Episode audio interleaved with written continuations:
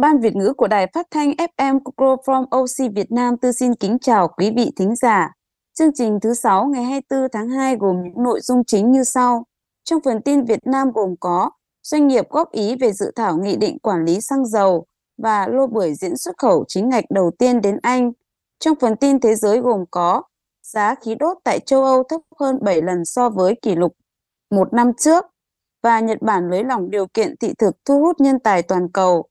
Trong phần giáo dục sẽ là tầm quan trọng của giáo dục giới tính đối với trẻ vị thành niên. Ở phần du lịch sẽ là những địa điểm du lịch Nhật Bản vào mùa đông. Ở phần kết thúc của chương trình sẽ là Chị chị em em 2 được trình chiếu tại Liên hoan phim châu Á Osaka lần thứ 18 vào tháng 3 là tác phẩm mới nhất dịp Tết. Phần bảng tin chi tiết đầu tiên là tin Việt Nam. Doanh nghiệp góp ý về dự thảo nghị định quản lý xăng dầu. Tại hội thảo góp ý sửa đổi dự thảo nghị định 95 và nghị định 83 về kinh doanh xăng dầu do Liên đoàn Thương mại và Công nghiệp Việt Nam tổ chức ngày 14 tháng 2.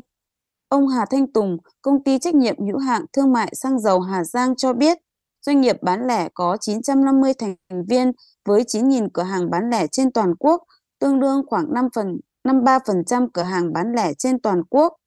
Nếu đầu tư một cửa hàng 10 tỷ đồng, tính trung bình mỗi cửa hàng có 3 nhân viên, tổng số việc do doanh nghiệp bán lẻ xăng dầu tạo ra khoảng 27.000 việc làm.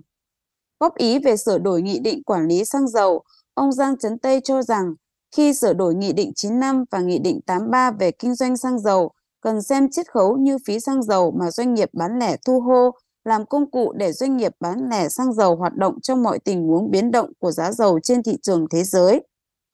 Phần chiết khấu tối thiểu là phần cứng và là công cụ quản lý nhà nước hữu hiệu được đề xuất trong công thức giá cơ sở, đảm bảo cho mọi hoạt động của cả hệ thống kinh doanh xăng dầu được ổn định, công bằng. Phần chiết khấu còn lại là sự cơ động, linh hoạt của các nhà cung cấp để cạnh tranh thị phần. Ngoài ra, việc cho doanh nghiệp bán lẻ lấy hàng từ nguồn sẽ tăng tính cạnh tranh về chiết khấu, đảm bảo doanh nghiệp chủ động được nguồn hàng và hạn chế đến mức thấp nhất khả năng bị đứt gãy nguồn hàng. Còn ông Vũ Đức Cường, đại diện công ty trách nhiệm hữu hạn Cường Phú, ông có 5 cửa hàng kinh doanh xăng dầu và năm 2022 lỗ gần 2 tỷ đồng. Về vấn đề này, ông Phạm Thế Anh, trưởng khoa kinh tế học Đại học Kinh tế Quốc dân cho rằng Quỹ bình ổn giá xăng dầu hiện không giúp hạ thấp chi phí xăng dầu, chưa thực hiện tốt chức năng bình ổn giá, chưa có quy tắc điều tiết minh bạch.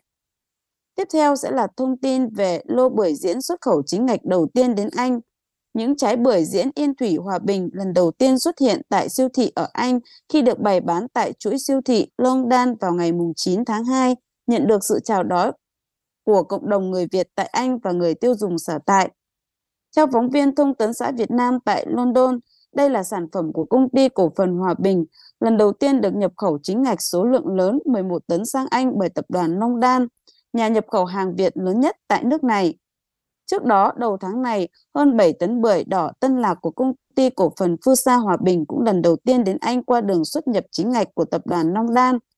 Trong khi đó, theo giám đốc tập đoàn Long Đan Cô Huỳnh, với hình thức đẹp, vị ngọt thanh mát, tép bưởi giáo, mọng nước, bưởi diễn và bưởi đỏ Tân Lạc có chất lượng vượt trội so với các loại bưởi nhập khẩu đang bán tại thị trường Anh.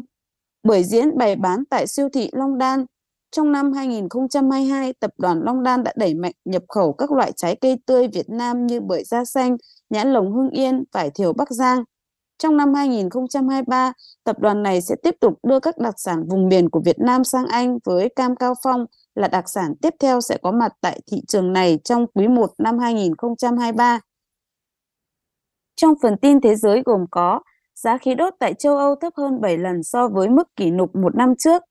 Ngày 17 tháng 2, giá đốt tự nhiên ở châu Âu đã lần đầu tiên sau gần một năm rưỡi giảm xuống dưới 50 euro, khi thời tiết ấm áp hơn làm giảm nhu cầu sưởi ấm trong mùa đông. Giá khí đốt tại thị trường TTF ở Hà Lan, vốn là mức giá chuẩn của châu Âu, hiện thấp hơn gần 7 lần so với mức cao kỷ lục ghi nhận gần một năm trước. Theo nhà phân tích, giá đốt khí ở châu Âu đã giảm 50% kể từ tháng 11 năm 2022 nhờ thời tiết ấm áp hơn thường lệ và nhu cầu sử dụng khí đốt của Trung Quốc giảm trong giai đoạn đại dịch COVID-19. Sau khi Nga mở chiến dịch quân sự đặc biệt tại Ukraine vào tháng 2 năm 2022, Na Uy đã trở thành nhà cung cấp khí đốt chính của châu Âu trong bối cảnh các quốc gia phương Tây buộc phải tìm nguồn cung thay thế khí đốt nhập khẩu của Nga. Cuộc xung đột tại Ukraine cũng tác động đến nền kinh tế thế giới với hóa đơn năng lượng tăng vọt và lạm phát neo thang. Nhà phân tích cũng các nhà phân tích cũng cho rằng nếu không bị cắt nguồn cung khí đốt Nga, các quốc gia châu Âu có thể sẽ đạt được tốc độ tăng trưởng kinh tế trên mức trung bình nhờ đà phục hồi sau Covid-19 thay vì rơi vào cảnh đình trệ như hiện nay. Tiếp theo sẽ là thông tin Nhật Bản nới lỏng điều kiện thị thực thu hút nhân tài toàn cầu. Ngày 17 tháng 2, chính phủ Nhật Bản đã quyết định thiết lập một lộ trình mới nhằm đơn giản hóa việc cấp thị thực cho những chuyên gia có tay nghề cao là người nước ngoài. Chính sách này thúc đẩy cơ hội thu hút nhân tài nước ngoài vào Nhật Bản. Quyết định lấy lòng điều kiện cấp phép cư trú cho người nước ngoài có tay nghề cao đã được thông qua tại cuộc họp của các bộ trưởng liên quan trong nội các Nhật Bản. Cụ thể, chính sách cấp thị thực chuyên gia có tay nghề cao với thời hạn cư trú 5 năm cho người nước ngoài có một số điều kiện nhất định được tính dựa trên trình độ học vấn, kinh nghiệm làm việc, thu thập hàng năm và các yếu tố khác. Điều kiện sẽ đáp ứng theo các tiêu chí nhất định như có thu nhập ít nhất 20 triệu yên trên năm và có bằng thạc sĩ trở lên, hoặc có thu nhập ít nhất 20 triệu trên năm và có ít nhất 15 năm kinh nghiệm làm việc. Bên cạnh đó, chính phủ Nhật Bản cũng sẽ cấp thị thực cho người có tay nghề cao trong 5 năm dựa trên hệ thống đánh giá điểm, trong đó các điểm sẽ được phân bổ theo hạng mục, bao gồm nền tảng học vấn và việc làm cũng như thu nhập hàng năm. Hệ thống mới sẽ công nhận việc đối xử ưu đãi mở rộng đối với những người có năng lực cấp cao nhất. Chính phủ Nhật Bản sẽ bắt đầu áp dụng phương pháp điều chỉnh vào tháng 4 tới sau khi trưng cầu ý kiến của người dân. Trong phần giáo dục sẽ là tầm quan trọng của giáo dục giới tính đối với trẻ vị thành niên. Câu chuyện nữ sinh lớp 7 mang thai và sinh con tại Bắc Giang một lần nữa lại gióng hồi chuông cảnh báo về giáo dục giới tính cho trẻ vị thành niên. Tiến sĩ Vũ Thu Hương chia sẻ, người phụ nữ mang thai đến khi sinh nở cơ thể thay đổi rất nhiều như nôn, mặt sưng, buồn ngủ, tăng cân mà phụ huynh không hề hay biết đó là một điều bất thường. Trong khi đó, mùa đông năm nay bắt đầu từ giữa tháng 12 cho đến hiện tại. Đồng quan điểm với tiến sĩ Vũ Thu Hương, chuyên gia tâm lý, cũng cho rằng một đứa trẻ mang thai hơn 9 tháng mà phụ huynh không biết, tôi thấy trường hợp này phụ huynh tương đối vô cảm và không quan tâm tới con. Con không nhận ra được tình trạng cơ thể của mình, có thể do con chưa có kiến thức về mặt sinh sản, nhưng bố mẹ không thể không biết. Thực tế, nhiều trẻ em mang thai ở tuổi dậy thì không phải hiếm ở Việt Nam. Theo thống kê vào năm 2019 của vụ sức khỏe bà mẹ trẻ em, Trung bình mỗi năm cả nước có khoảng 300 đến 400 ngàn ca phá thai ở độ tuổi từ 15 đến 19, trong đó 60 đến 70% là học sinh, sinh viên. Các số liệu thống kê cũng cho thấy độ tuổi quan hệ tình dục ở tuổi vị thành niên ngày càng sớm, dẫn tới việc mang thai ngoài ý muốn, từ việc mang thai dẫn tới tình trạng nạo phá thai cao lên mức báo động. Đặc biệt, càng ngày giới trẻ càng cảm thấy cô đơn, chúng mất đi sự gắn kết với người thân và gia đình. Đến tuổi dậy thì, dưới tác dụng sinh lý của hormone, cơ thể các em sẽ diễn ra hàng loạt những thay đổi về hình dáng, cơ quan sinh dục. Bắt đầu giáo dục giới tính từ năm 2008, đồng thời là một trong những người đầu tiên phát động phong trào này, tiến sĩ Vũ Thu Hương nhận định, giáo dục giới tính nó cần là một môn học, là một hành trang để truyền tải tới học sinh, thúc đẩy các em có thái độ hành vi đúng đắn trong việc nâng cao sự hiểu biết về sức khỏe sinh sản, kỹ năng làm chủ bản thân, tôn trọng người khác, Tôi rất quan ngại trước một bộ phận phụ huynh hết sức thờ ơ với chương trình giáo dục giới tính và coi chương trình này là sàm không cần thiết.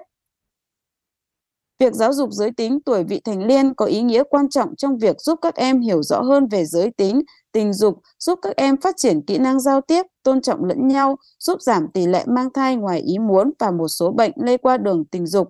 Xã hội càng ngày càng phát triển, tệ nạn và những phương thức để văn hóa độc hại xuất hiện ngày càng nhiều. Nếu tuổi vị thành niên chưa đủ nhận thức, kiến thức để vượt qua cám dỗ, các bậc phụ huynh, giáo viên cần phải trang bị đầy đủ cho trẻ để trẻ tự bảo thân, bạn bè có trách nhiệm trước những quyết định của chính mình.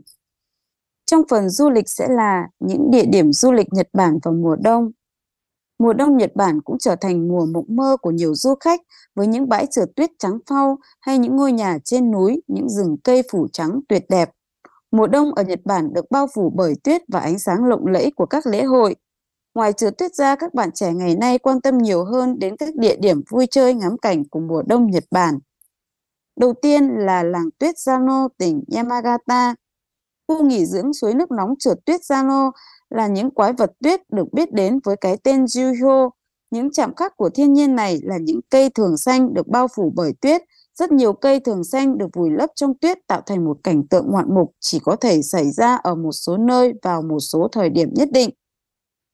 Lễ hội thường liên tổ chức vào mùa đông này được xem là lễ hội ánh sáng đẹp nhất ở Nhật Bản.